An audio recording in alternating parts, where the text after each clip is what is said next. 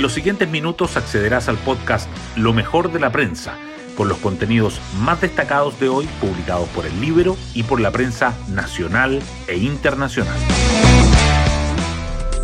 Buenos días, soy Isidora Cóndor y hoy es martes 11 de julio de 2023, con resultado incierto.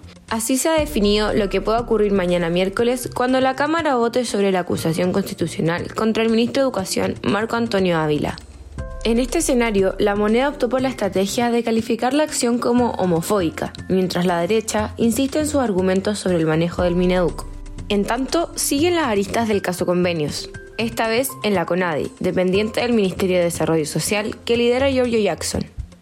No entiendo cómo desde Conadi no le piden experiencia a una consultora cuando se le asignan 442 millones, dice en el libro el diputado denunciante Andrés Joanet. Hoy destacamos de la prensa. Diputados advierten que el resultado de la acusación a Ávila podría desencadenar un cambio de gabinete. En víspera de que la sala de la Cámara vote la admisibilidad de la acusación constitucional al ministro de Educación, Marco Antonio Ávila, diputados creen que aprobación del libelo llevaría al gobierno a hacer un ajuste que incluiría al titular del Mineduc, para evitar que sea destituido por el Senado, y a ministros cuestionados por el caso convenios. Resultado de la votación, sin embargo, continúa siendo una incógnita debido a ausencias e indecisos. La moneda y el oficialismo blindan a Giorgio Jackson en medio de ofensiva opositora. El ministro de Desarrollo Social descartó eventual paso al costado para descomprimir crisis por el caso convenios, después de que figuras de la derecha pidieran su renuncia debido a que los principales involucrados en la polémica son militantes de Revolución Democrática, partido fundado por Jackson. En Palacio han cerrado filas con él y con el ministro de Vivienda Carlos Montes, que ayer también recibió apoyo del PPD. Patricio Fernández, el gobierno no quería que yo renunciara, yo insistí. Periodista y ex convencional, abordó su dimisión como asesor presidencial para los 50 años del 11 de septiembre de 1973.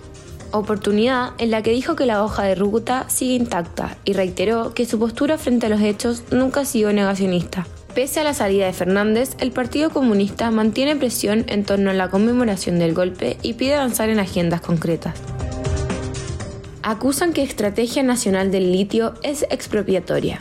La Cámara Chilena de Minería del Litio, formada por empresas que tienen derechos sobre los solares que concentran el 60% de las reservas de mineral del país, se declara decepcionada por la política gubernamental. Es una expropiación encubierta. El gremio pide que se permita producir a los privados, dado que Nicodelco y Enami están en condiciones financieras de hacerlo.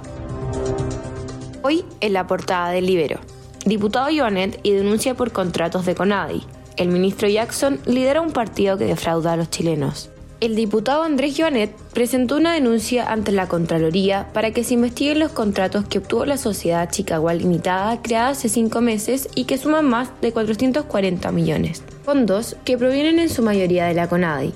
En conversación con el libro, el parlamentario de Amarillos señaló que en dos licitaciones quedó consignado que la sociedad no cuenta con experiencia anterior. Entonces, no entiendo cómo desde Conadi no le piden experiencia a una consultora cuando estamos asignando 442 millones. Pérdidas del sector agrícola por incendios e inundaciones totalizan unos mil millones de dólares. Colliers Internacional estima que desastres naturales de 2023 han afectado entre 150.000 y 200.000 hectáreas, con pérdida promedio entre 3.000 y 5.000 dólares por hectárea. Pese a todo, la consultora pronostica que inversión del rubro se mantendrá sin alteraciones. Luis Taller, la migración se ha dado en una lógica muy irracional, casi anárquica. El director del Servicio Nacional de Migraciones explica cuáles serán los criterios bajo los cuales se avanzará en el proceso de regulación condicionada previsto en la Política Nacional de Migraciones, presentada hace unos días por la ministra del Interior. Y así llegamos al final de este podcast, donde presentamos lo mejor de la prensa. Me despido y espero que tengan una muy buena semana.